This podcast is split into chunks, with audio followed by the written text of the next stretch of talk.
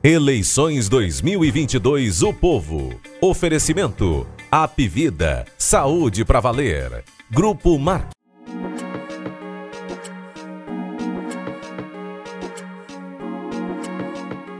Fala pessoal, chegando com mais um Jogo Político, episódio 201. Hoje, para falar de pesquisa, para falar de debate, eleição presidencial, eleições no Ceará, acontecimentos importantes na política estadual que a gente vai analisar aqui. E para falar das novidades da política, da campanha eleitoral, é, a gente recebe aqui, como sempre, o diretor de opinião do O Povo, Walter George, que se deslocou lá da aprazível, agradável, cheia de grilos, Sapiranga, para cá, para Guanabi 282. Pois é, saí do, do conforto do, na Sapiranga, mas enfrentei um trânsito. Hoje eu tive que vir mais cedo, eu estou desacostumado com esse trânsito da BR de 7 horas da manhã, que é meio. é barra pesada. Para chegar aqui, você sofre. Mas estou aqui. Vamos discutir, é. vamos discutir política e eleição. E temos aqui também o colunista de política, Carlos Maza, que vem da árida aldeota de seus prédios, mas que também tem grilos por lá. Bem-vindo, Carlos Maza. Opa, Érico, Walter, pessoal que nos acompanha. Árida aldeota, pois é, que, que qualificação. Nunca tinha pensado dessa forma ali, mas vamos que vamos aí debater um pouco essa semana tão cheia de acontecimentos. Para quem quer acompanhar além do jogo político, o Walter George escreve todos os domingos no Povo, no Povo Mais, e também escreve excepcionalmente de vez em quando, quando há algum assunto político que mereça a atenção dele, a análise sempre é, aprofundada de Walter George. E o Carlos Maza escreve a qualquer momento, a qualquer momento que você abrir o Povo Mais, vai ter lá algum uh, informação, furos, análises sobre as eleições no Ceará feitas pelo Carlos Maza. E no impresso ele está às segundas-feiras, uh, às quintas-feiras e às sextas-feiras. E bom, eu sou Érico Firmo e eu escrevo de terça a sábado no Povo Mais, ou a qualquer momento também em edição extraordinária. Mas vamos aqui para o que interessa, né? Porque teve. Eu não sei por onde a gente começa, teve muita coisa acontecendo. Mas eu, eu vou começar, o Walter Jorge, pelo retorno do Cid Gomes, que voltou a uma sessão presencial no Senado Federal. É, chamou muita atenção porque o, o, o Cid, desde o fim de maio, pelo menos, que ele não participava presencialmente lá de sessão no Senado. Então, ele, é, é, o pessoal lá falando com ele, enfim, eu estava com saudade do Cid, é, me parece. E, bom, no discurso ele foi relatar um, um projeto de empréstimo para o estado do Ceará, empréstimos é, na, área de saneamento e na área de, de tecnologia, inclusão digital. E quando ele foi falar, ele fez uma saudação ao ex-governador Camilo Santana e à governadora Isolda Sela, pelo trabalho que é viabilizar aquele empréstimo. Enfim, ele foi governador oito anos, conhece bem, e fez uma saudação, até gaguejou lá um pouquinho, enfim. É, mas a gente considerando que é a primeira manifestação política dele, o, ele tinha feito manifestações políticas nas redes sociais em defesa da candidatura do Ciro a presidente, também é, repostou o, o, a, a, Lia Gomes, também irmã dele, candidata a deputada estadual, é, mas ele não se manifestou sobre o Ceará depois do rompimento PDT-PT. Né? E aí ele faz essa saudação ao Camilo, a Isolda, que deixou o partido dele, o PDT. É, nesse contexto que a gente vive, como é que você interpreta, Walter? É, primeira coisa é que não há, a essa altura, não há gesto que você consiga isolar do contexto, né? Uma saudação dessa, tudo bem que é o governador e a ex-governadora, ele estava relatando a matéria de interesse do governo e tal, etc. É. Mas no contexto político, claramente é mensagem, né? Claramente. Até porque, assim, o, o, grande, a grande questão com relação ao CID não é nem a posição dele, é a ausência de qualquer declaração dele. É o fato de ele ter desaparecido, de fazer essas, essas sinalizações, como você disse, apoia a irmã, apoia o Ciro, e o, o, o, a disputa do governo do Ceará, ele absolutamente ignorar. Ele é uma liderança mais fundamental para essa decisão do Ceará do que o irmão, por exemplo, claramente. Então não faz qualquer sentido que ele se ausente. E aí, quando, como ele se ausenta, se ele, por exemplo, tivesse uma posição clara, por exemplo, muito, por exemplo, né? Mas se ele tivesse uma posição clara em defesa da candidatura do Roberto Cláudio, essa declaração, essa, essa, essa posição, essa saudação ao, ao Camilo e à Isolda ficaria, aí sim, dentro de um contexto, não, ele tá, é natural porque é uma matéria de interesse do governo, vem do governo anterior, passou para esse. Só que como ele não tem dito nada sobre Roberto Cláudio e a campanha do Ceará, aí quando cita os dois, a gente tem que considerar nesse, nesse, nesse quadro, dizendo, e a grande, e, e a, o, o que mais me chama a atenção, mais até do que o silêncio do Cid, porque ele pode ter essa postura, é a falta de cobrança, né? Não se cobra. Você não vê ninguém do PDT, ninguém de voz importante, para dizer, ó, vem cá, Cid, nós estamos esperando. Para não dizer que não teve, né? Teve um vereador do Iguatu que fez esse tipo, ah, desça do muro, diga onde é que você está. É a única cobrança que tem, quer dizer, não, não há cobrança. Onde é que nós lembramos para dizer, ó, nós estamos, nós, estamos precisando que o CID nos oriente com relação a essa questão do Ceará, que não está fácil. dois aliados importantes, de repente o Camilo está de um lado e o, o Ciro está do outro, o Roberto Cláudio está do outro, o Sarto está do outro. Então, assim, tem muita gente desorientada. E quem está agindo nessa desorientação, de, de maneira, eu diria que competente, é exatamente a campanha do Humano. Por isso é que tem atraído as lideranças, aí, aí há, há acusações de uso de máquina, coisa que o valha, mas o fato é que esse vácuo, essa falta de liderança, essa falta de peso do CID, no sentido de orientar essa base dele, ou, em última instância, o silêncio dele, que faz com que as pessoas se sentem livres para ir para onde quiserem, é, eu acho que está determinando esse, essa situação de fortalecimento da campanha do Almano. Né? Apareceu na pesquisa do, do, da Quest, é o, como, como nós começamos na outra semana, é o que a gente percebe nas ruas, e eu acho que é muito em função dessa ausência que o Cid decidiu se dar sobre um assunto que o que mais se esperava era a posição e a liderança e o comando dele, não do irmão. O Ciro é uma figura nacional, o Ciro tem sua campanha para cuidar.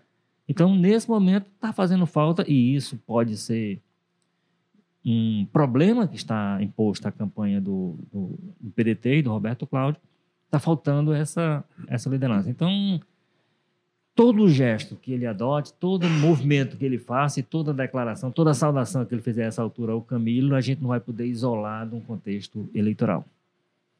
É, antes de passar aqui para o Carlos Maza, lembrando que hoje vai ter outro jogo político. Ah, jogo político, tem jogo político todo dia.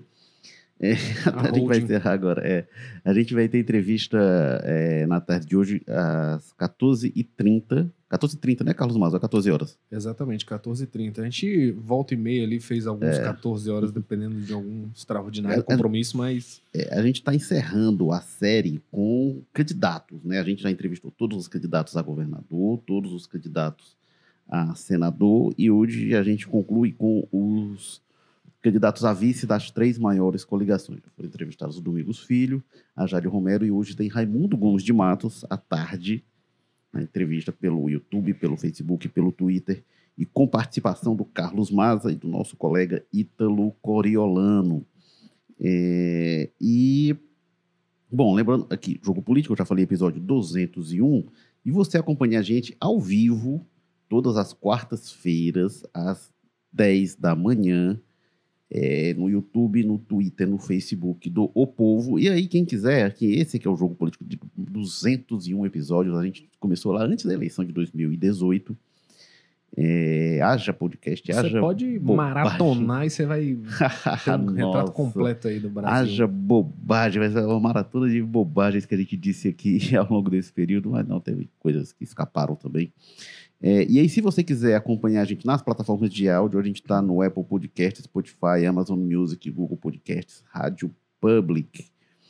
É, e deixa eu ver aqui o que mais que eu dizer. Sim, o Cid Gomes vai tirar licença, né? vai tirar licença também no mandato. Espera-se que seja pelo período de 120 dias. E aí, é, é, aí há informações de que o suplente que vai assumir, que, que o Prisco Bezerra, talvez, que está na campanha do irmão dele, o Roberto Cláudio, é, talvez o, o Prisco é, não assuma para ficar na campanha, e aí abre espaço para o empresário Julinho Ventura. Vamos ver né, como é que vai ser. Isso ainda não está é, confirmado. Né, Em, em tese, a- em tese a, a, a campanha não é empecilho. Tem muita gente com posições importantes nas campanhas que está sendo mandado, né? É, mas aí seria mais uma composição para É. atender o Julinho, sendo que o Julinho declarou voto. No Acho- Roberto Cláudio. Foi o Roberto Cláudio que o. Julinho declarou? Acho que foi o Roberto Cláudio e, e- e Camilo, Camilo. então. Acho que ele fez uma composição Fez meio um assim. mix, né? passou por acordos, enfim. É, mas também o Senado também fica num ritmo meio lento, né, nesse período de eleição, então acho que não é Todas as casas também por isso. É, né? nossa, aqui do Ceará tá um negócio, inclusive. Carlos Maza, pacote Cid Gomes aí para você analisar. É, eu acho que essa fala aí do Walter com relação ao contexto é tudo aqui, né? Qualquer coisa que saia do Cid no momento em que ele dá uma declaração a cada bimestre, ela tem uma lupa especial sobre ela, né? Cada tweet que ele dá, porque ele não anda nem tweetando muito, né?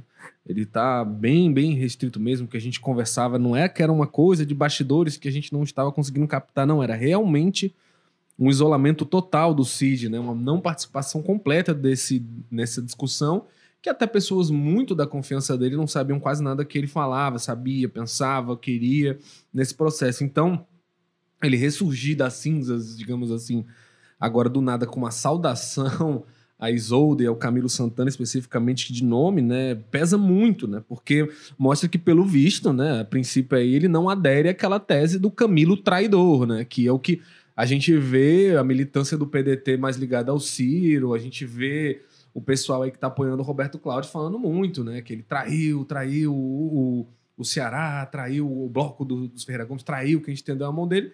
E se é o Cid, que é o principal padrinho do Camilo, vamos lembrar que na eleição de 2014 o Cid teve uma participação muito mais determinante na eleição do Camilo, até porque ele era o governador, ele estava com a caneta na mão, né? Do que o Ciro, por exemplo. Então aí já vira um pouco ali, ó. Será? O Cid sauda ele na primeira, na primeira fala, então, ó, o Ivo já declara abertamente que tá com o Camilo, então no balanço ali dos Ferreira Gomes já pende mais ali para talvez o que seja talvez o problema, seja ele que esteja puxando essa briga. Enfim, né? Ele também não, não diz que apoia o Camilo, mas ele tratar dessa forma amistosa, nesse contexto, como o Walter falou, claro que pesa, que tem um peso diferenciado. Parece até, Érico Walter, que o Cid e o Camilo trocaram um pouco de posições, né? Assim, trocaram as cabeças um pelo outro, o cérebro. É, o, o, o, o, Camilo, que sempre foi o Camilão Paz e Amor, né? Meio ali em cima do muro, não sei o que. Agora a gente vê ele, né? Maquinando ali nos bastidores, muito pesadamente, roubando, né? Tentando tomar apoio de partidos ao PDT, a chapa do PDT.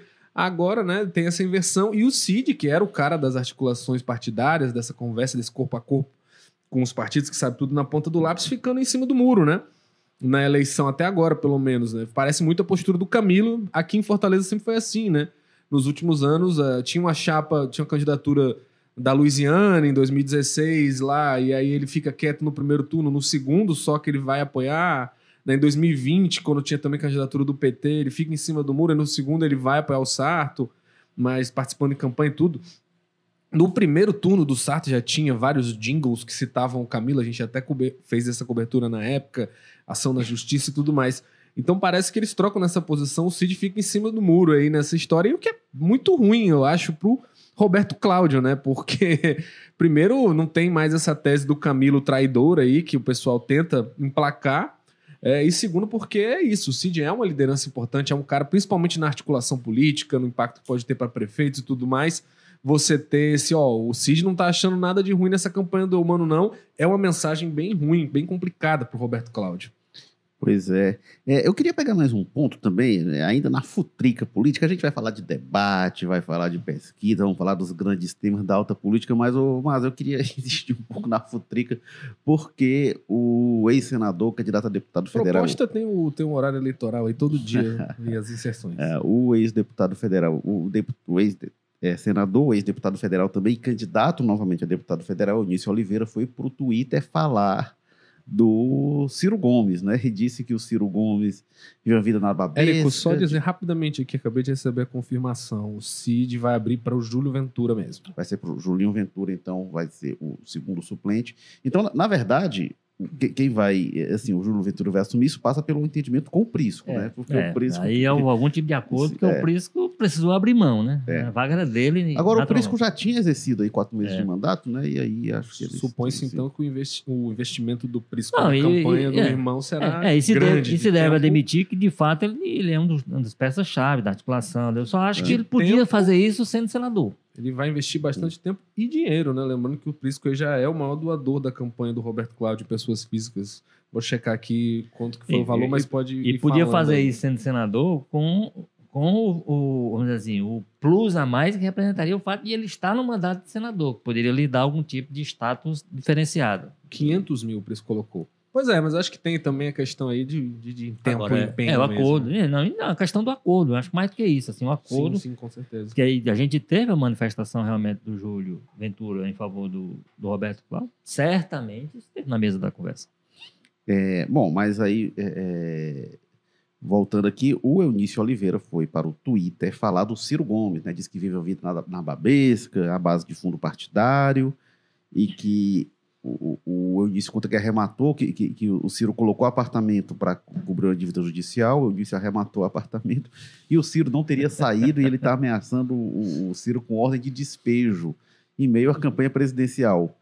Carlos Maza, o que, que você achou desses tweets aí? O Ciro que teve decisão judicial também em, em- outros processos com- é, em que ele está envolvido. Né? Recentemente, agora, essa semana, o Ciro foi condenado né, a pagar 20 mil de indenização ao, ao Eunício por ter chamado ele de cachorro mentiroso numa, numa entrevista lá em 2016. Né? O juiz disse que essa fala ultrapassou muito né, o limite de liberdade de expressão, um ataque à honra, e também não contribui nada ao debate, não sei o que e tudo mais. Cachorro mentiroso e teve outro termo que ele usa também. Eu acho que era picareta o É, termo. Eles, eles têm né, esse histórico longo né, de, de, de ataques um contra o outro e processos um contra o outro.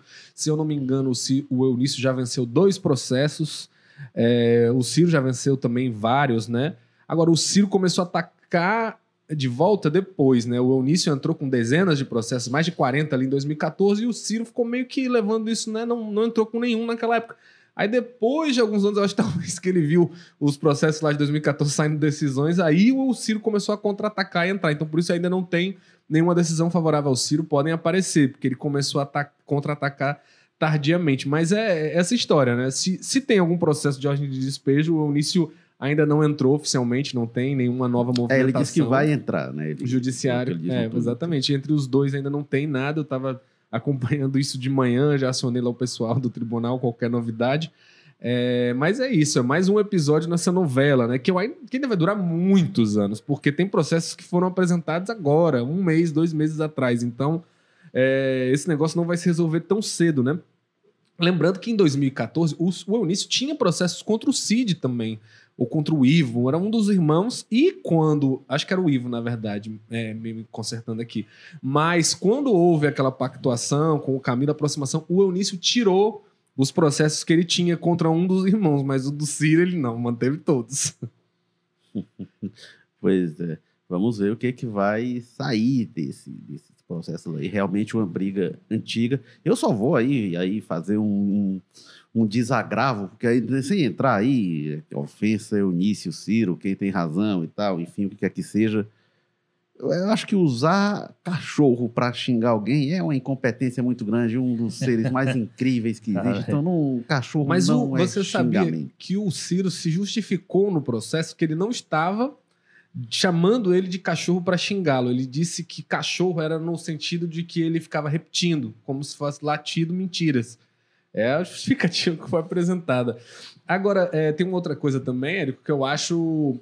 é, só para comentar, aproveitando que, a gente está entrando no mérito, é, eu acho que divergências políticas à parte, é claro que tem também um rancor aí, tem uma questão aí de, né, da, da disputa política e tudo mais, mas eu acho que o Eunício né, exagera muito. Eu acho que não é dessa forma que se cobra um aluguel, que se expõe dessa maneira. Cria uma situação bem complicada. Até na hora que ele for exigir isso na justiça, se ele for, eh, ele vai ter problemas, porque ninguém pode expor publicamente, humilhar um devedor por causa de vítima. Isso seja, inclusive, danos morais, claro, e, enfim. é, isso já está pactuado na questão de contrato, do direito civil brasileiro e da forma como o É, aí- faz, ele perde é. totalmente a razão. Mas Mas, isso aí, enfim, mais do que a questão jurídica, a questão. É, postura- é. é um gesto político, né? Porque, até porque o, o Eunício segue tendo, estando no discurso do, do Ciro permanentemente. E eu acho que esse é o- essa é a questão, assim. É, o Ciro, ele tenta se estabelecer como nesse, nesse debate nacional do momento, principalmente nessa polarização louca que a gente está vivendo, é, entre bolsonarismo e petismo, lulismo e tal, é com uma, o equilíbrio, a pessoa que vai pacificar o país, como ele está dizendo. Eu acho que é- tudo bem, que nós estamos falando de um adversário político, uma pessoa que ele ataca e tudo.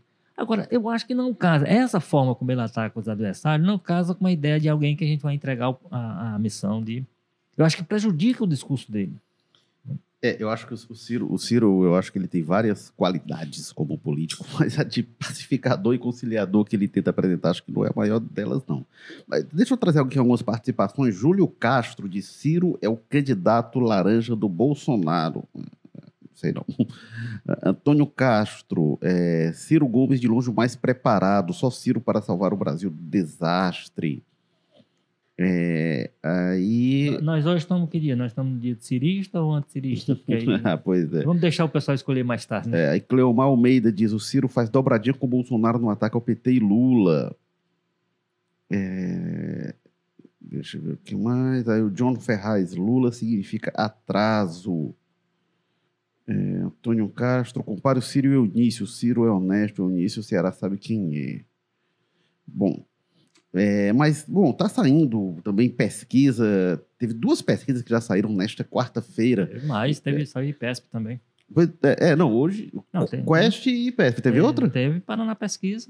A Paraná Pesquisa foi hoje? Acho que não, viu? Foi, tá ano de hoje. Foi- foi- é, então vou ter que procurar aqui. Não, não vi, não. pode ir mas- apresentando que eu procuro. XP, XP, XP SPESP, é, tá Lula com 43, Lula oscila um ponto para baixo, Bolsonaro 35, fica igual, Ciro 9%, e igual também a pesquisa anterior, e Simone Tebet sobe um ponto e vai a 5%, olha só, Felipe Dávila 1%. É, e aí teve mais cedo a pesquisa Quest, deixa eu pegar aqui a Quest, é... um que é muita pesquisa, pesquisa Quest também para presidente ah, da esse Paraná. Pesquisa de hoje ó. A pesquisa do Paraná. Lula 47, Bolsonaro 37, Ciro 6, Simone Tebet 4. E, Já e a encostados o Lula e o Bolsonaro lá no Paraná. 1%. É quase empate técnico ali. É, deixa eu ver aqui o que mais. A pesquisa Quest. é, Tem um monte de pergunta aqui, deixa eu encontrar a informação principal. Primeiro turno, pesquisa Quest, é, Lula 44%, um ponto para baixo, Bolsonaro 32%, também um ponto para baixo, Ciro 8%, dois pontos para cima, e Simone Tebet fica igual, com 3%. É, deixa eu ver aqui o que mais que teve. É...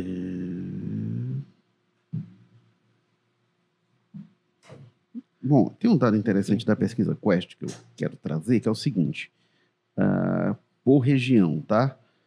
É, Centro-Oeste e Norte, o Lula cai dois pontos, ele está igual ao Bolsonaro com 38%.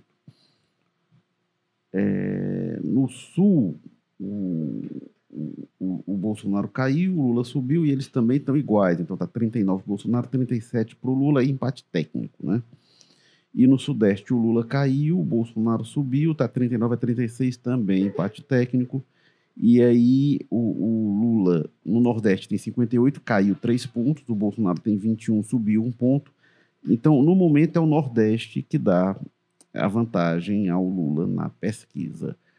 Walter George, qual o balanço que você faz dessas pesquisas aí que tem saído? Havia, havia uma grande expectativa para essas pesquisas, principalmente a de hoje, mais do que a do, do IPEC, né, que foi divulgada antes, porque a, IPEC, a pesquisa da IPEC, do IPEC não captou, porque os dados foram fechados antes, o, o, o, o famoso debate do domingo à noite na, na Bandeirantes. Então, essas de hoje não, elas captam. O que elas mostram no frigir dos ovos é que não mudou nada, né? Os movimentos foram todos dentro das margens, há movimentos para cima, movimentos para baixo, que se, que se, mas aquela, aquilo que se imaginava que seria uma, uma grande movimentação, principalmente desse bloco mais de baixo, do Ciro e da Tebet, que foram ah, tiveram as melhores performances no debate, reconhecido por todo mundo, é, e, e, também se a maioria pelo menos reconhece que o Bolsonaro foi muito mal por conta de uma de uma de um ponto que é um ponto nevrálgico da campanha dele, que é a discussão que ele teve com mulheres, quer dizer, a forma como ele tratou jornalistas e, e adversárias, mulheres. Então, havia uma expectativa de que poderia ser que essas pesquisas, alguns dias depois da, do debate, trouxesse algum efeito disso, não apenas do debate, mas da repercussão que ele teve, né? As redes sociais no dia seguinte, o próprio noticiário. E todas as movimentações que a gente vê são, são dentro da. Mesmo essa do, do, da Paraná Pesquisa, que deu apertada, já tinha semana passada vi uma coisa muito apertada também na Paraná Pesquisa, não lembro qual o número, mas é muito parecido com isso aí.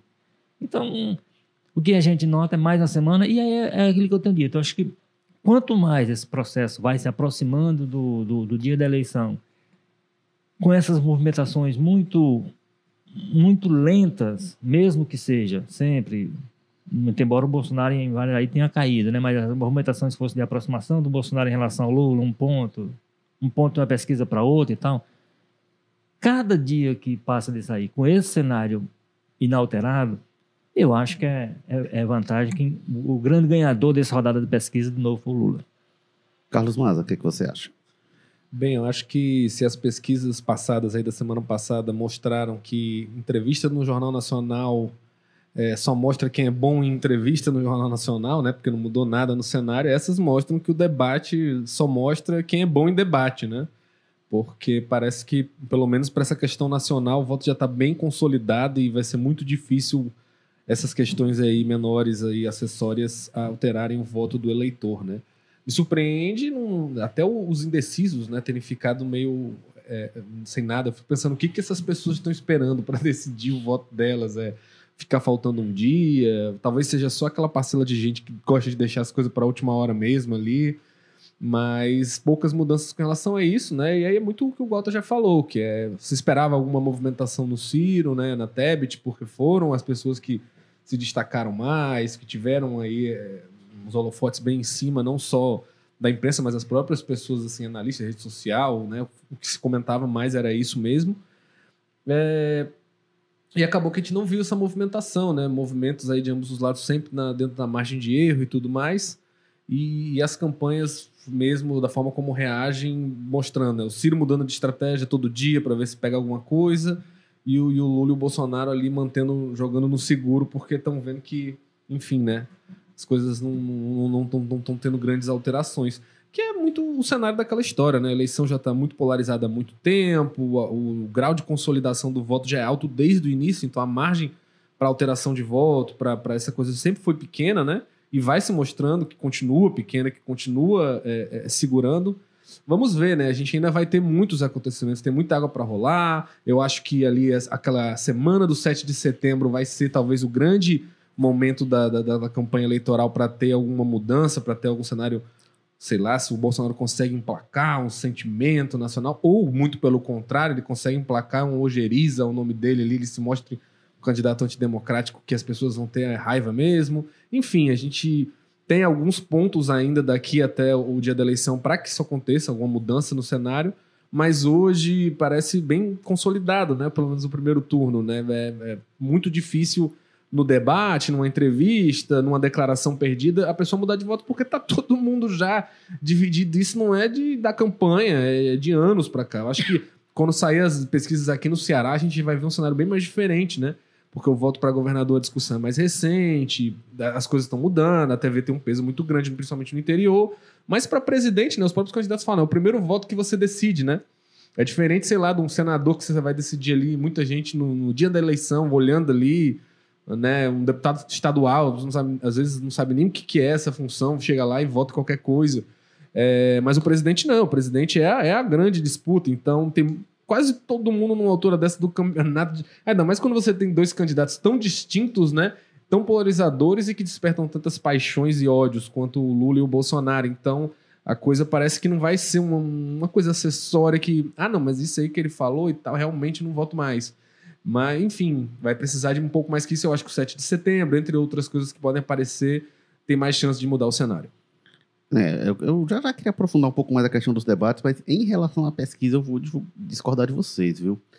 Eu acho que o mês de setembro ele acelera as coisas. A gente está vendo essa mudançazinha, um ponto para lá, um ponto para cá, mas o mês de setembro eu acho que ele tende a tornar tudo muito mais rápido. E essa tendência que tem ocorrido, eu acho que ela tende a preocupar o Lula, porque ela é uma tendência contínua de queda. É, e a gente vê, por exemplo, quando a gente olha a pesquisa IPESP, o Lula é, cai no Ceará e tem crescimento do Ciro, tem crescimento do Bolsonaro. A gente vai ver, é uma coisa meio que constante no, no, nas várias áreas.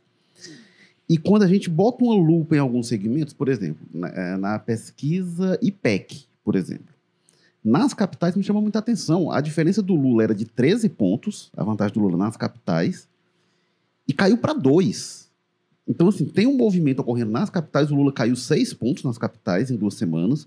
O Bolsonaro cresceu 5 pontos e estão empatados tecnicamente.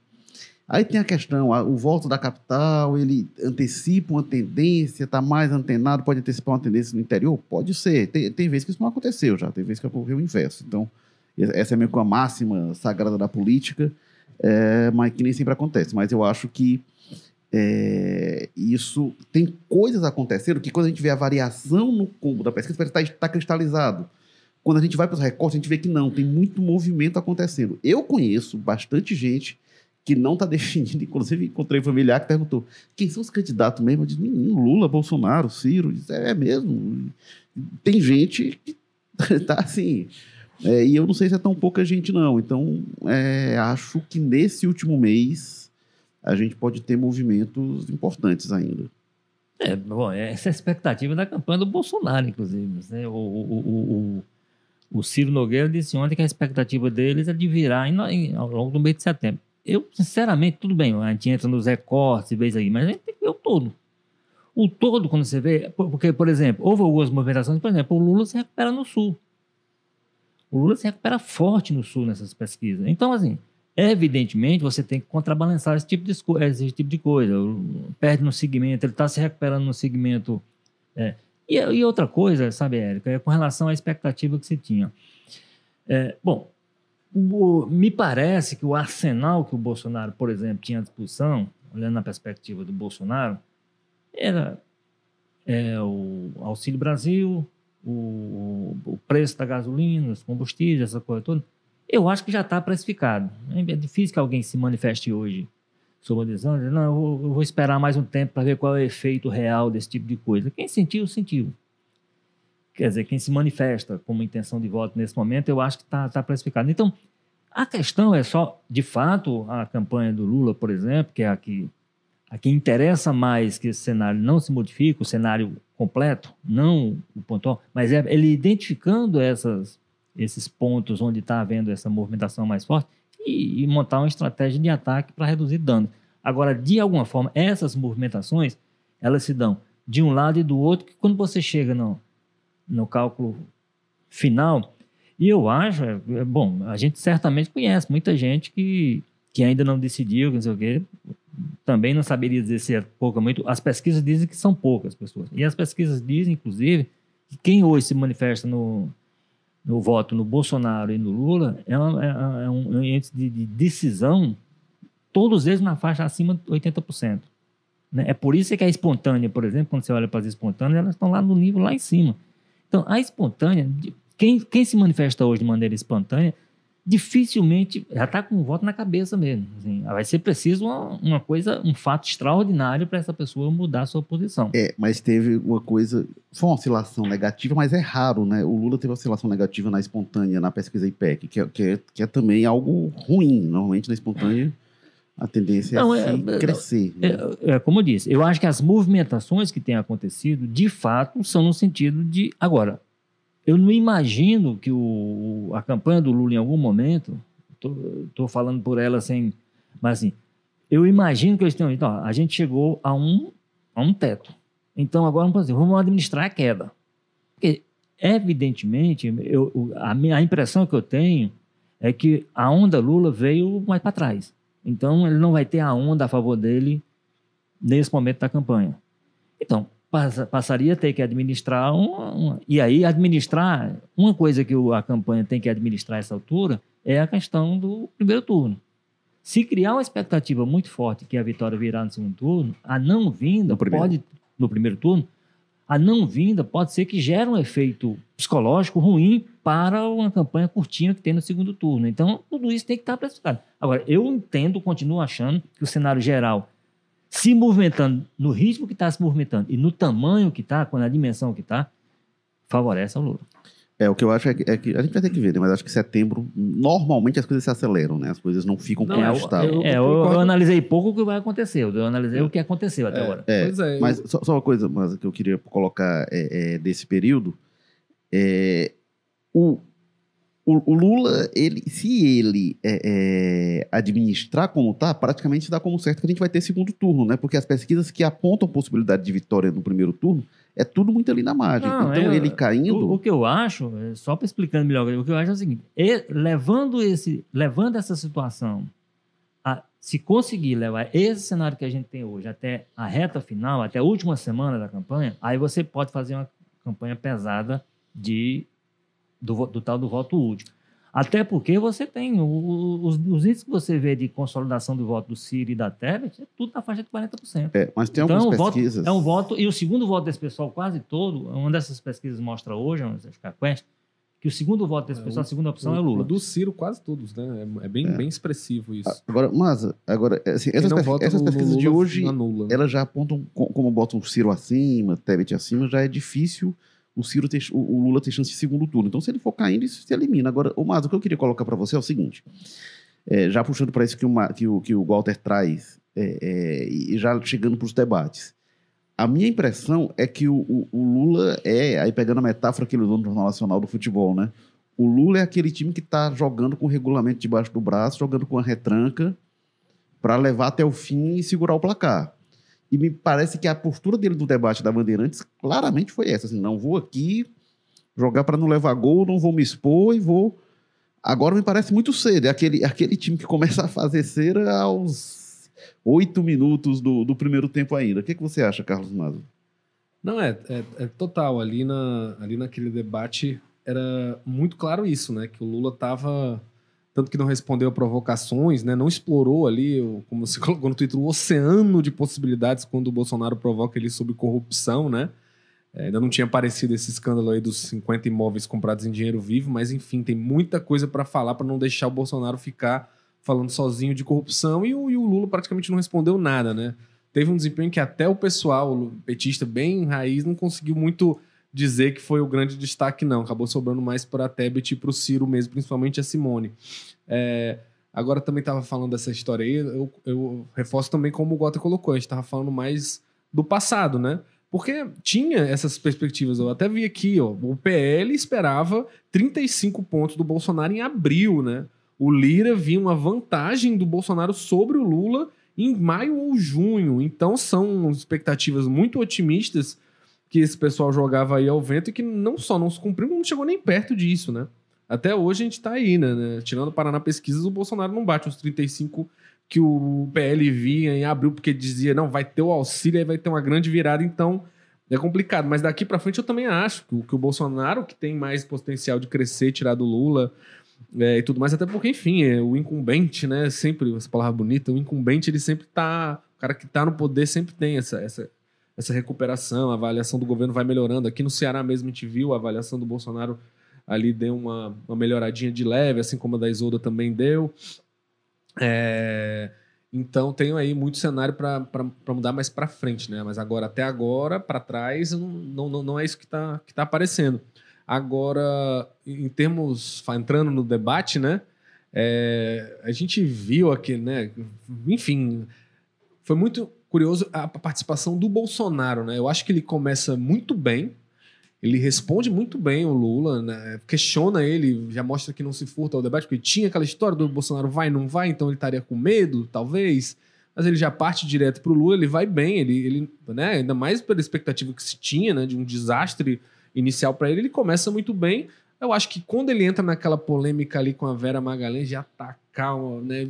Ele é aquela coisa, o que, que o Bolsonaro vai para o debate para quê, né? Ele vai para o debate o que ele precisa mirar e conquistar. Mulheres, principalmente, né? Que é o grande segmento da sociedade que mais rejeita ele e tudo mais. E ele vai todas as mulheres que estavam presentes no recinto, basicamente, ele antagonizou, né? E com a Vera Magalhães totalmente de uma forma gratuita, né? Acho que você colocou muito bem nesses últimos dias que tudo bem, eu acho que o, o fã ali do Bolsonaro, o bolsonarista Roots, né? É, sabe que a Vera tem ali uma, uma questão com o Bolsonaro que eles se atacam, que ela é uma crítica recorrente do governo dele, mas uma pessoa que está assistindo o programa ali, que não, não, deve nem saber quem é, ver ele virar do nada para uma jornalista falar você é uma vergonha, não sei o quê. Você dorme pensando em mim, isso é né, asqueroso, né? Não, não tem outra palavra para isso, não.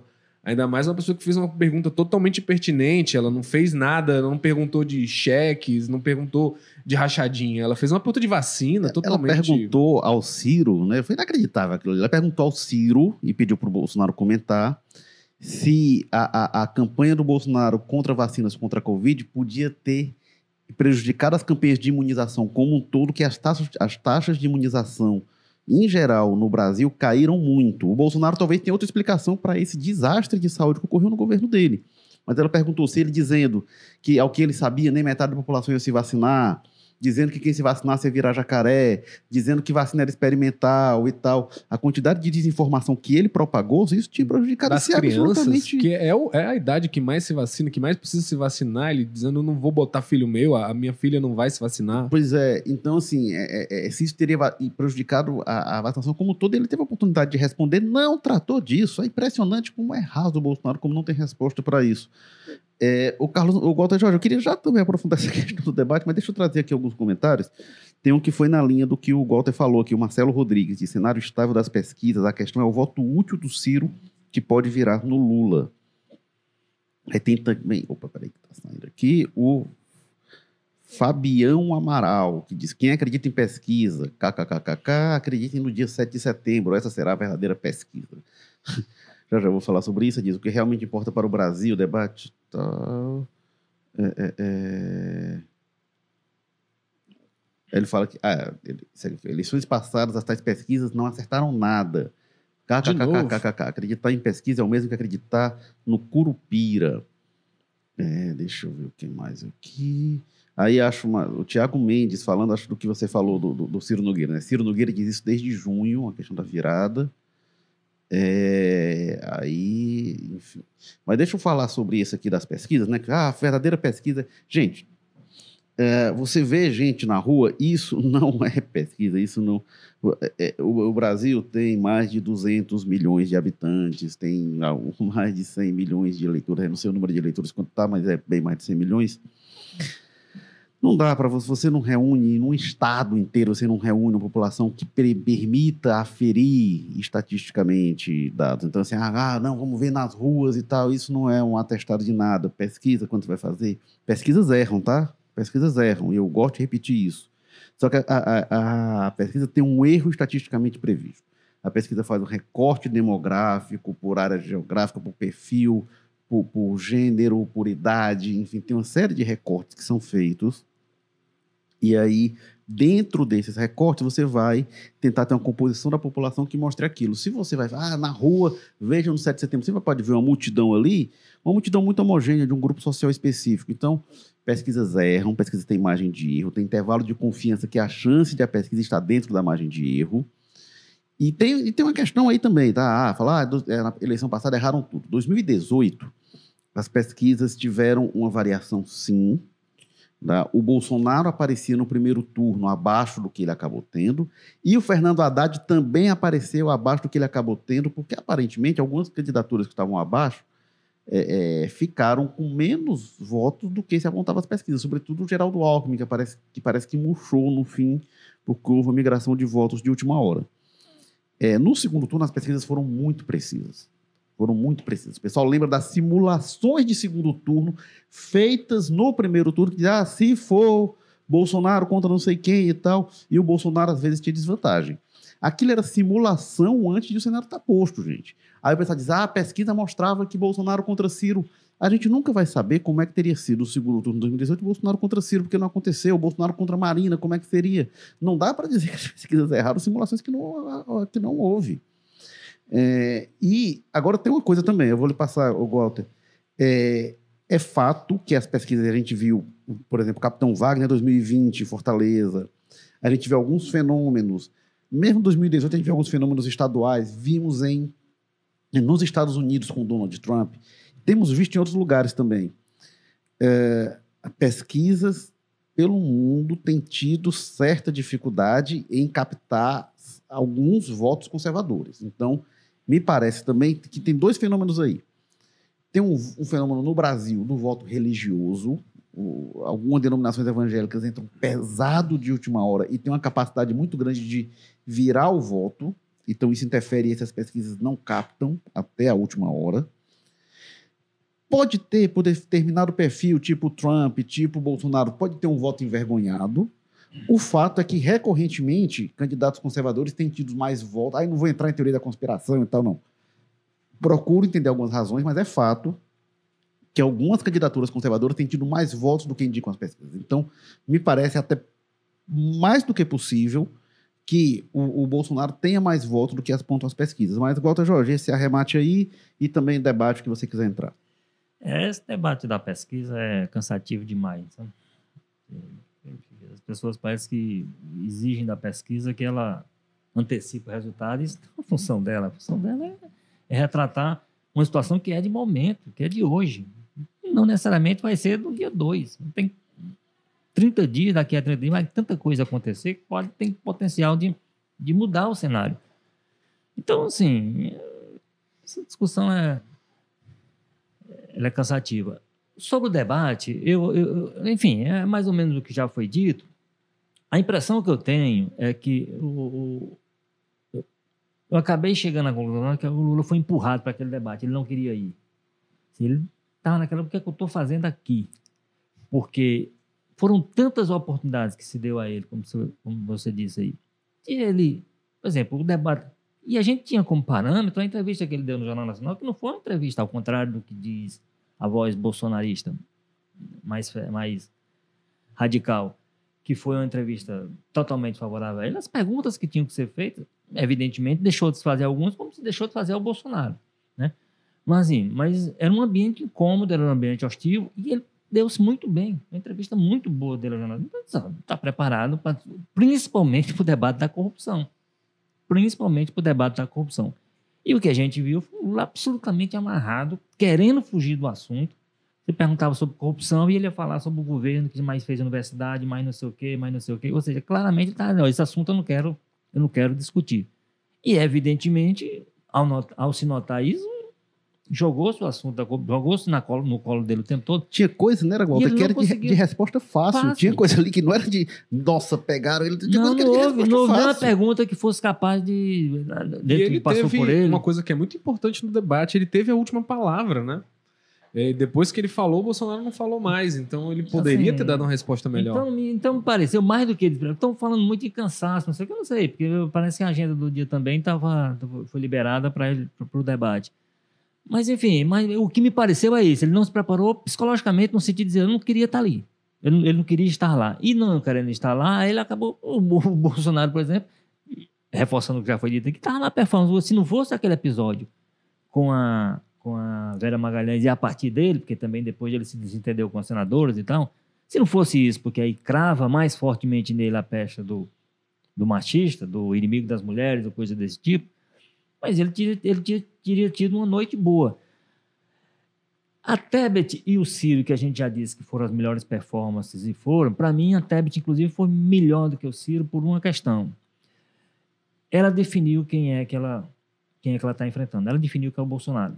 Então, ela fazia algumas críticas ao Lula de passagem, muito rapidamente, mas o foco dela, ela ficou em cima do, do Bolsonaro o tempo todo, mas não. Eu estou disputando essa vaga aqui. Eu estou de olho nessa vaga aqui, não sei se disputando, mas eu estou de olho na. Se eu, se eu ocupar alguma vaga, essa aqui, não é aquela. E isso, para mim, estrategicamente, é o correto a fazer. Ao contrário do Ciro. Porque o Ciro tem aquela performance que a gente conhece, a gente sabe que o Ciro, é Ciro é uma pessoa, ele, ele, o Lula de encantador de serpentes, Ele é, uma, ele é uma pessoa muito preparada, quase que um encantador de serpentes, para vender seu peixe. Lá no, no- nesse tipo de, de, de- de debate, ele se sai bem, ele é, ele é, ele, ele, ele, ele é formado para aquilo, claramente.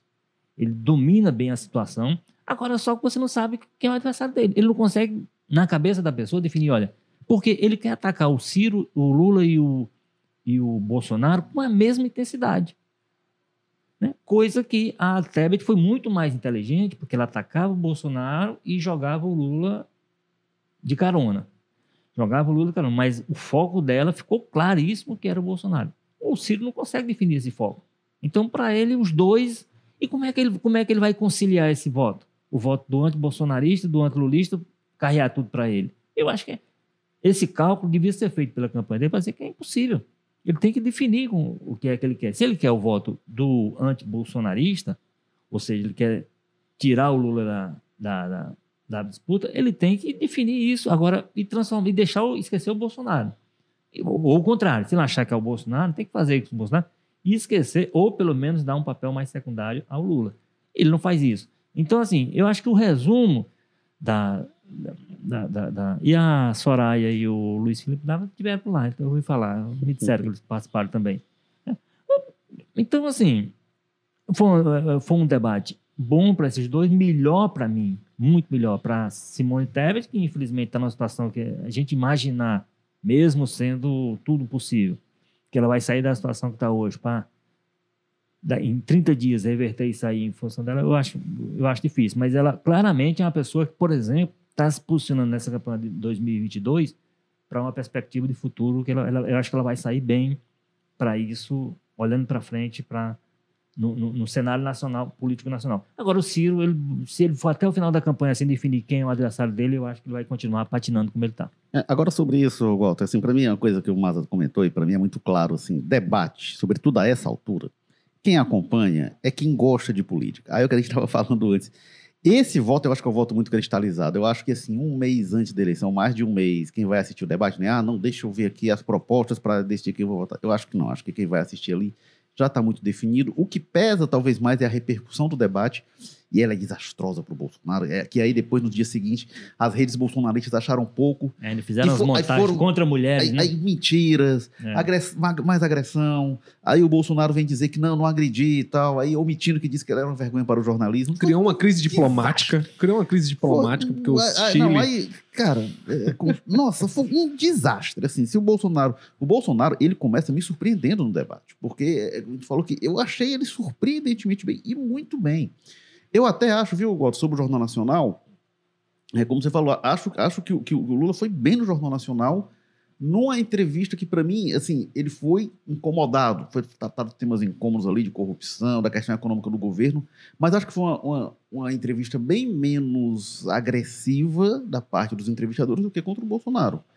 Mas ele foi muito bem, e aí me É, mas, surpreendeu. mas aí, aí- mas aí pela postura do Bolsonaro, eu acho que acabou. também. Se o, Lula, se o Lula tem sido agressivo contra o Bonner, tinha virado aquele mesmo clima. O problema é que ele, ele- já começou a- jogando fake news na, na boca do. do, do- do- É, do- Mas do- a, a primeira pergunta do Então- Bonner já foi uma lapada, enquanto em relação ao Lula, ele já chega dizendo que ele não devia nada à justiça, com razão e tal, mas enfim. Mas eu achei o Lula muito acanhado, e, e o Lula me surpreendeu, e- e- é, porque o Lula, quando ele trava, ele, ele primeiro vai fazendo o agrado com o Ciro, e depois ele vai para cima do Ciro, né? Depois, tem uma hora que ele vai, ó, Ciro, peraí que... E ele não fez isso em relação ao Bolsonaro, né? Então, me surpreendeu o Lula muito acanhado, realmente, é, o Bolsonaro me surpreendendo, assim, porque o Bolsonaro foi com o Lula, ele foi muito para cima do Lula, mas teve com o Ciro também, né? O Ciro perguntou ao Bolsonaro, perguntou bem, um bom tema da fome. Acho que o Ciro, na, na réplica, acho que ele não foi bem, porque o Bolsonaro, eu, eu esperava do ponto de vista econômico do Ciro, né? O, o, o Bolsonaro disse que não, a fome foi por causa do fique em a, a inflação é por causa do fique em casa. Ora, fique em casa, esse problema que causa é de recessão, é de retração econômica. Recessão não gera inflação normalmente, é apenas quando tem uma distorção econômica muito grande que, você- que gera o pior dos mundos, que é recessão com inflação. Geralmente, a inflação é causada por muito dinheiro circulando, por alta de consumo. Então, eu esperava que o Ciro desmontasse essa falácia absurda do Bolsonaro, mas não, o Bolsonaro sobreviveu. E- Ele foi bem no embate com, com o, o- Lula e saiu incólume do debate com o Ciro, que eram as grandes questões ali para ele. Mas aí, quando coloca a mulher no meio, cara, desde a Marina Silva em 2018, as questões com a Patrícia Campos Melo, é um desastre. É um desastre. O, o Bolsonaro tem uma questão psicanalítica ali para resolver. E repercussão realmente muito ruim. É, Carlos Mata, você quer algo mais do debate? Que depois eu queria trazer para o debate do Ceará, pesquisas também do Ceará. Debate não, mas eu quero falar só uma coisa com relação àquela história das pesquisas, do cara criticando. Eu, é, rapidamente, que eu concordo primeiro com o Walter, que o assunto é cansado, e segundo, muito boa sua explicação, Érico. Você foi muito didático, mas não serviu para absolutamente nada. Esse cara vai continuar achando que pesquisa não diz nada, kkkk. É porque eu acho que o que essa pessoa está incomodada é que o Bolsonaro não está bem. No dia que sair uma pesquisa colocando o Bolsonaro bem na frente do Lula, ele vai amar a pesquisa e vai mandar para todo mundo. Enfim, eu acho que na altura dessa do campeonato todo mundo já sabe muito bem o que as pesquisas são e significam, só não querem aceitar por alguma paixão é, ou coloração ideológica. Aqui o Vitor César Gênova. Que análise é essa, brother? KKKK, não sei exatamente qual análise, pode ser a nossa, geral. Mas ele disse, depois ele fala, sou nem bolsonarista, mas dizer que a repercussão foi mais desastrosa para o Bolsonaro, quando o próprio Lula foi criticado dentro da esquerda, o Lula foi criticado e foi criticado aqui também, né? A gente tá dizendo que a postura do, do Lula não foi boa. É, ele foi apagado, né? O Lula, Lula, é, o Lula foi... foi... apagado, mas o desastre para mim foi do Bolsonaro. É, Bolsonaro tanto que é. eu tava mencionando que o Bolsonaro foi se diz dizer, disse, não, não ataquei a Vera. E aí, repercussão internacional, como o, o Mada falou, um problema diplomático com o Chile. Aí, pro, o, o, o, Lula, não acho que ele tenha perdido muito, porque ele. Se o, o Bolsonaro não tem protagonizado o desastre, eu acho, é, e aí respeito a sua opinião, Vitor, mas assim, se o Bolsonaro não tem protagonizado o desastre, acho que o Lula sairia muito mal, realmente. Mas o, o, o Bolsonaro. O Bolsonaro trouxe esse holofote porque ele foi um desastre. Foi, e aí tem toda uma articulação das redes bolsonaristas para tentar remendar e, para mim, piorar a situação. E, e, do, e, e, do, ponto de vista político eleitoral, é o seguinte: essa, a cobrança maior ao Lula, a cobrança maior foi da militância, porque ele não foi para cima do, do Bolsonaro. Então, esse, esse, essa cobrança que há não é uma cobrança que repercuta, por exemplo, em voto, perda de voto para ele. São pessoas que vão votar no Lula. Só queriam um Lula mais combativo, mais forte, principalmente nos embates com o, com o é, Bolsonaro. Ele... E o Lula não fez. Realmente, o Lula fugiu de qualquer tipo de. tendo todas as oportunidades do mundo de fazer um, uma discussão que, que poderia equilibrar, pelo menos, a situação é, porque ele tem um passivo, realmente, que ele tem que responder. Agora, ele, se ele não resolver isso, ele não tem condição, de fato, de participar de nenhum debate. Então, a, a cobrança que é... Agora, fora desse, dessa bolha da militância da esquerda, o Lula, certamente, a postura dele pode ter... Ah, ele podia ter... Mas o Lula não deixou nenhuma marca negativa. O Bolsonaro deixou desse debate. Esse é o problema. É, foi, foi apagado. Não acho que ele tinha conquistado o voto. Acho que foi bem apagado, realmente. É, é só, mas, mas, é, mas ainda nessa, nessa questão é reforçar. A gente falou, o Bolsonaro começou bem o debate, ele estava melhor mesmo. O, agora é isso que o Gota falou. O Lula, não foi que ele foi ruim, foi um desastre. O Lula foi apagado, foi triste, né? Foi. Se o Bolsonaro não tivesse partido para pancadaria ali com, com, com a Vera Magalhães, com todas as mulheres envolvidas, é, com certeza ele teria, né, sido, inclusive a manchete teria sido nessa linha, né? Que o Bolsonaro tinha surpreendido e teria até chamado mais atenção que o Lula. Mas aí quando você chega para uma mulher e diz para ela, né, na frente de outras duas, você diz para uma mulher, você dorme pensando em mim. E aí a Simone e, e, e, e a e a Soraya, quase não lembro o nome dela, eu gosto brincando.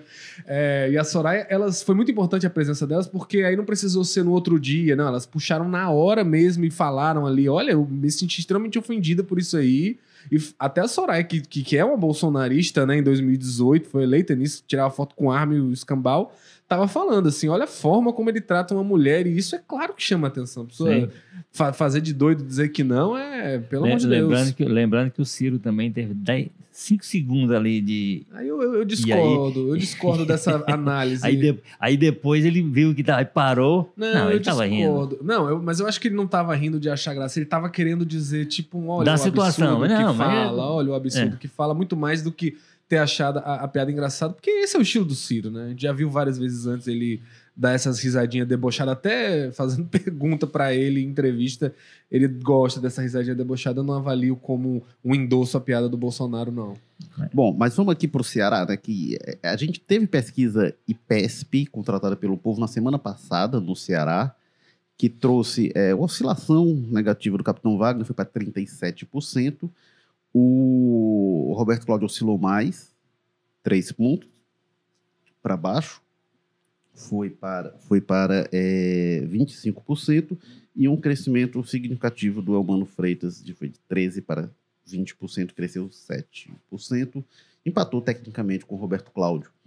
É, e tem pesquisa amanhã, pesquisa IPEC, né, que é o pessoal que era do IBOP, que criou o IPEC, e vai sair amanhã contratada pelo Sistema Verdes Mares, então muita expectativa sobre essa pesquisa para saber o que, que ela vai apontar. E teve debate na TV Cidade na segunda-feira. É, você assistiu, Walter Jorge? O que, você achou do debate? Assisti, achei mais civilizado que o Nacional. Olha, eu, eu acho que deu-se aquilo que é o desenho que a gente tem da campanha né, o capitão Wagner tentando se manter distante numa situação confortável, porque as pesquisas permitem isso a ele, tentando, né, sendo e há, há, uma briga concentrada entre o, o, o, Roberto Cláudio e o, e o Elmano. Né? É, o Roberto Cláudio, para mim, é, é, é, participa muito bem do debate, ele é bom no debate, o Roberto Cláudio, ele sai bem, ele saiu bem. Agora, é, como a gente tem dito aqui, a, a, e, e, o, o Elmano, até o Elmano, comparado ao Elmano, quando a gente lembra o Elmano daquela campanha, a gente já discutiu isso aqui, né? gente, o Elmano que a gente lembra, melhorou muito. Talvez o tempo da Assembleia também permitiu a ele exercitar mais essa questão do debate. Então, nos debates, ele melhorou é, bastante.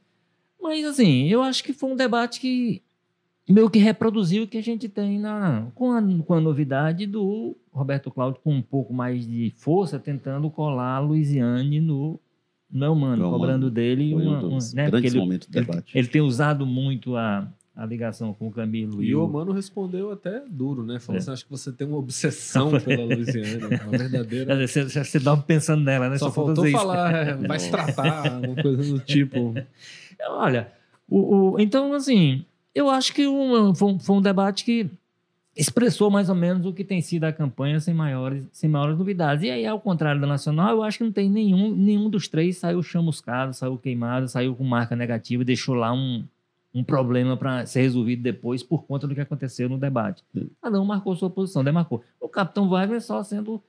E, e, essa vai ser a cobrança cada dia mais forte a ele, vai dizer, quem é seu candidato a presidente? Quem é seu presidente? Tentando nacionalizar e ele na estratégia dele, que é de sempre, Sim. de dizer, não, estou disputando o governo do Ceará, estou fora disso. É, até saiu uma pesquisa hoje, um, na verdade, um cruzamento da pesquisa IPESP que saiu hoje, a manchete do Jornal Povo, aqui, inclusive, é, que é sobre como é que pegou, a gente abriu os votos, quem vota para os, os, eleitores do Lula, os eleitores do Ciro, os eleitores é, da Bolsonaro, como é que eles votam para governador e vice-versa, os eleitores de Almano, Roberto Cláudio, Capitão Wagner, como é que votam para presidente. E aí, um dos dados interessantes que eu achei é o seguinte, os eleitores do Bolsonaro é, mais de 90% votam no Capitão Wagner. Então, quando a gente vai para o humano, ele tem 35% dos eleitores do Lula.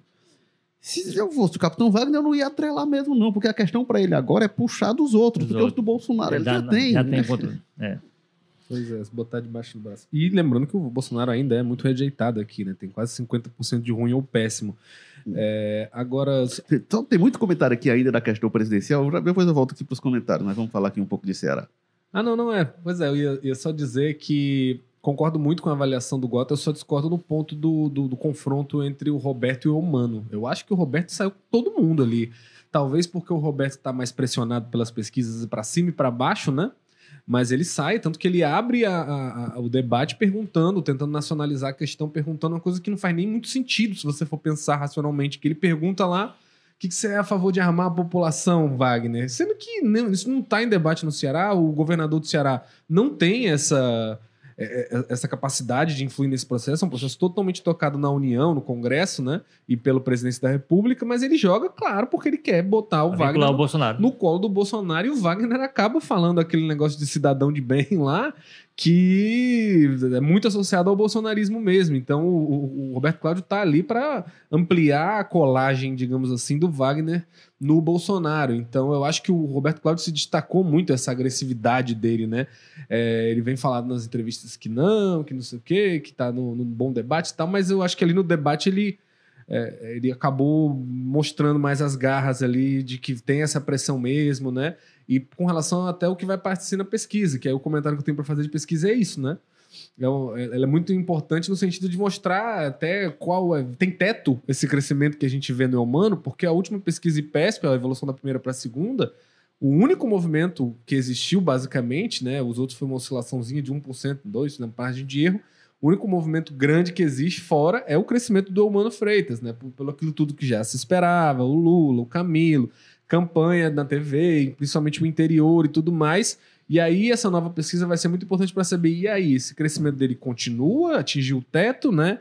Deu a influência do Lula o que pode fazer pelo humano ou não? Ele ainda tem muito para crescer, ou tem um pouquinho mais para crescer? Enfim, a, a próxima pesquisa vai ser muito importante por conta disso. É, pois é, eu só eu concordo também com a análise de vocês, concordo com o Walter, o Roberto Cláudio vai bem em debate, né? Ele estava muito desenvolto, enfim, aí e acho também que ele realmente bateu para todo lado. É, o Capitão Wagner também é bom de debate, né? Também é, é muito experimentado e também é muito seguro, não, não passa aperreio, não. É, e, e- e procurou botar essa. Eles estão ali brigando e ele tentando se apresentar como propositivo, que é a estratégia do Capitão Wagner, é a estratégia em geral de quem lidera a pesquisa, né? É, e, por outro lado, o Elmano, é, é, entre esses dois políticos mais experimentados do que ele, o Elmano teve uma experiência majoritária, teve, teve algumas, né? Mas é, é, é, os- o, o- Roberto Cláudio duas, duas vezes no segundo turno em Fortaleza. É, eles são mais experimentados. O Elmano, acho que tinha um desafio muito grande e acho que ele se saiu bem. Também concordo. Acho que o Capitão Wagner bem, a análise do Walter, eu vou nessa linha.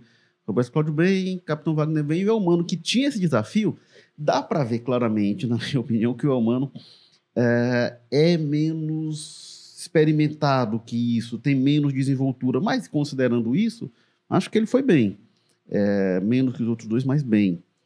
É, o Elmano também me parece que ele tem é, uma coisa menos articulada quando sai da defesa da continuidade do atual projeto e dos apoios. Né? O Roberto Cláudio tinha uma candidatura mais sedimentada, o Capitão Wagner também. A do Elmano foi essa candidatura improvisada, então ele, quando sai disso, ele tem um pouco mais de dificuldade, mas considerando tudo isso, acho que o desempenho dele também foi positivo.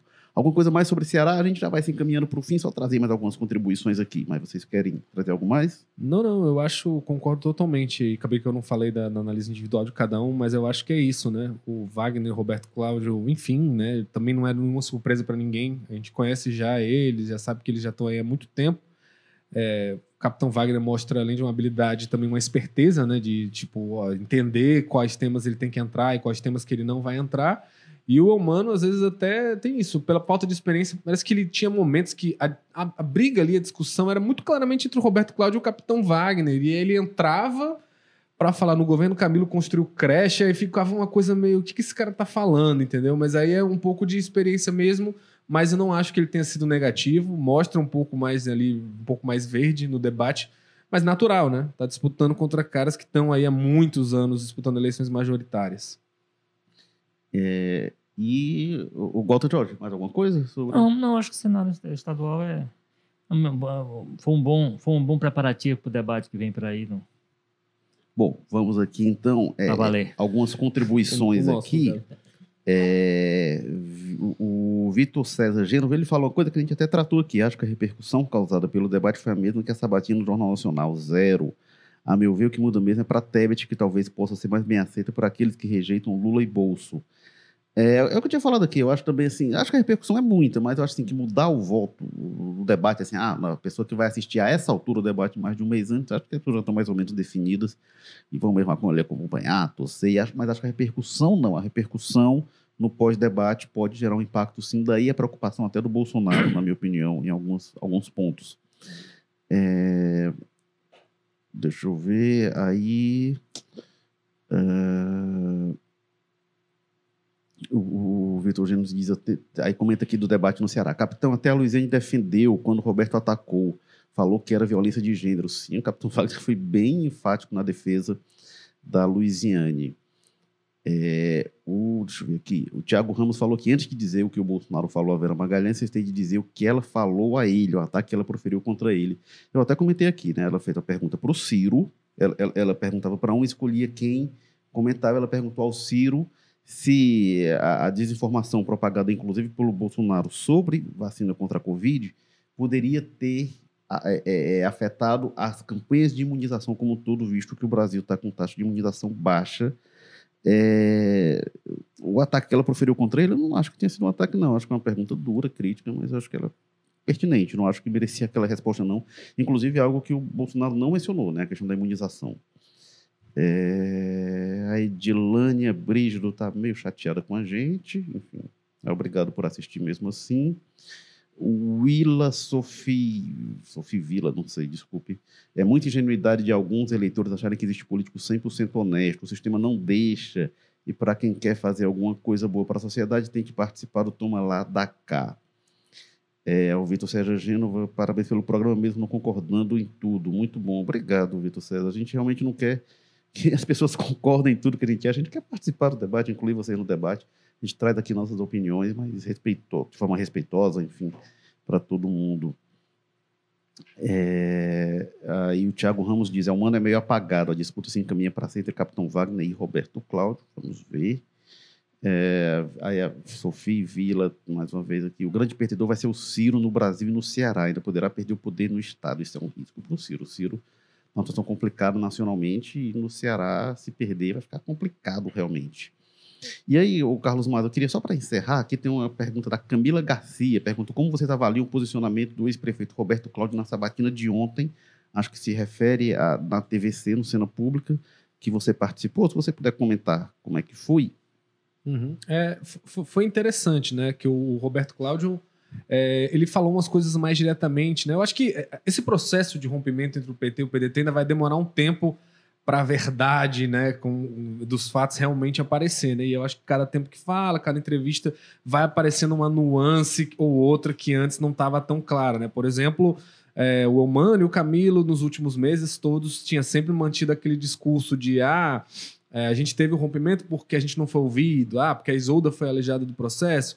E aí, semana passada, ali, no fim de semana agora, lá em Quixeramobim, ele dá uma declaração, ó, o Roberto Cláudio não reunia as condições de unir a base. Opa, isso aí já não era no que vocês falavam. Então, mostra que existia sim uma rejeição ao Roberto Cláudio, lembrando do que a Luiziane falava antes, em outubro do ano passado, que tinha um veto, que as pessoas não gostavam do Roberto Cláudio internamente no PT e que todo mundo oficialmente negava. Ok, então o que, que é a verdade? E agora, ontem, na entrevista, o Roberto Cláudio também deixou escapar um pouquinho mais da verdade do que aconteceu com relação né, ou pelo menos da opinião dele, a versão dele com relação a Isolda, né, porque é, ele tinha dito que existia um pacto, né, com relação a, a, qualquer um dos nomes do PDT tivesse sido eleito e apoiar um ou outro, mas ele nunca tinha dito assim, né, da forma como ele disse ontem que ele falou, não, a Isolda não cumpriu o compromisso, né, então ele joga de uma forma para ela quase como se a Isolda não tivesse palavra, né, a forma como o Roberto Cláudio coloca ali,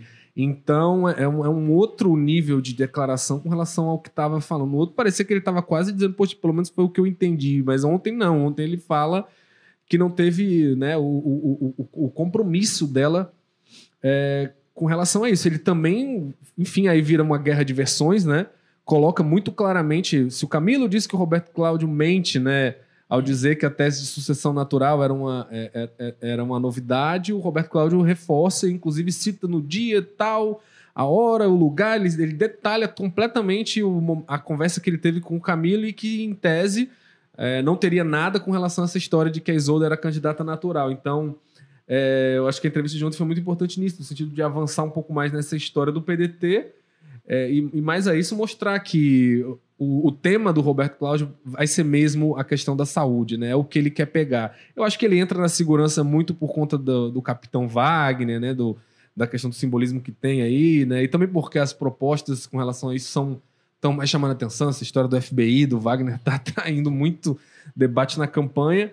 Mas a gente vê que o lance que ele vê como o calcanhar de Aquiles do Camilo a ser explorado é a saúde, né? Ele está apostando muito nessa falta de estruturação da saúde no interior todas as propostas dele é vou levar o Hospital do Câncer para o interior, vou levar não sei o que para o interior, interior, interior, interior. Então, e ele diz que Fortaleza o pessoal tá vindo de, de ambulância para ser atendido em Fortaleza. Olha, isso não é novidade, isso não. Sabe, o Camilo ficou oito anos governador, isso sempre foi. A gente, né? O CID melhorou um pouco essa questão, é, abrindo os hospitais regionais e tudo mais, Mas isso sempre foi uma questão, né? Não, não foi agora que se, se, se, descobriu isso e o Roberto Cláudio, que era aliado, é, enfim, tá começando a falar agora. Então, a gente vê que fica muito claro que o, que o lance do Roberto Cláudio com a segurança ali é evitado voltado para o Wagner e o lance dele mesmo com o humano que eles querem se distanciar mesmo é a questão da saúde, é explorar isso, é, até porque ele deve achar ali internamente que o humano não dá uma resposta satisfatória para a população nesse sentido. Agora, nesse, nesse ponto aí, viu, Érico, do, do, do, do, da polêmica e da escolha do candidato, da, eu acho que o Roberto Cláudio está absolutamente coberto de razão, sabia? Se, se o PT queria fazer essa discussão sobre rejeição ao nome dele ou coisa desse tipo, isso já expusemos aqui algumas vezes, tinha que ter feito lá atrás, não faz o menor sentido fazer isso no, no momento em que eles decidiram colocar isso na mesa, colocaram no, é legítimo também que o PT, como aliás, olha, é o seguinte, a gente só tem uma questão, a gente tem um problema com, com o Roberto Cláudio que é incontornável. Uma parcela do PT não aceita o nome. Aí tinha que decidir ali, ó, ele entra na lista ou não. Se ele entrar na lista, já fica certo, a não ser que tenha sido discussão essa. Ó. Se o escolhido for Roberto Cláudio, vai dar problema. Se isso tivesse sido posto lá atrás, está no jogo. Se não, não faz o menor sentido esse veto aparecer no momento em que apareceu. O que, o que o Roberto Cláudio até repetiu ontem é que ele garante que não tinha isso, que o, o Camilo tinha dito em março para ele que o PT foi, não tinha direito é, a Não, os, os, quatro nomes foram anunciados publicamente, foram dados como aceitos pelos aliados publicamente e tal. E o, o PDT ia fazer um processo interno. Tem declarações da Isolda, inclusive. Todos os nomes é. são bons. É, como é, a, Isolda, a Isolda estaria no governo. Então, essa história de candidatura natural deveria ter sido decidida também nesse momento. Olha, é o seguinte: se a Isolda estiver no cargo, a candidata é ela, porque é, é natural. Agora tem uma coisa. Nada disso, do momento que foi discutido, é uma coisa absolutamente fora do. A gente já falou pra caramba, então tem uma coisa que o Roberto Cláudio falou ontem que eu queria trazer pra gente discutir aqui qualquer dia, que é ele essa coisa tem de, lado, de lado a lado, né? Não, foi um rompimento unilateral. O PT disse que foi unilateral do PDT, o PDT disse que foi unilateral do PT. Eu acho que não foi unilateral. Se um não quer, dois não brigam. Eu, eu, pois é, eu acho até, não sei se foi a Inês Aparecida ontem no programa que falou, e eu acho isso. Os dois lados tinham condição de evitar o rompimento se quisessem. Se, se, se, qualquer dos lados quisesse, não, a gente não vai compor, poderia. Então acho que não dá para chamar de unilateral, não. Ambos eu acho que contribuíram para o fim da aliança, mas isso é um bom debate para outro dia, porque a gente já é, é, se prolongou bastante aqui. Este foi o Jogo Político, episódio 201, que teve na técnica o Bruno Silva, estratégia digital do Diego Viana, produção Marcelo Teixeira, edição Nicole Vieira, diretores executivos de jornalismo Ana Nadaf e Eric Guimarães. E nos comentários, Carlos Maza da Aldeota. Já que a gente passou do horário, eu vou ser breve. Valeu. E Walter George da Sapiranga. Se o Maza foi breve, quem sou eu para ser longo?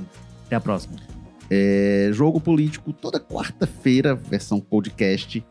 É, às 10 da manhã tem a versão programa apresentado por Ítalo Coriolano, sempre entrevistando grandes nomes da política.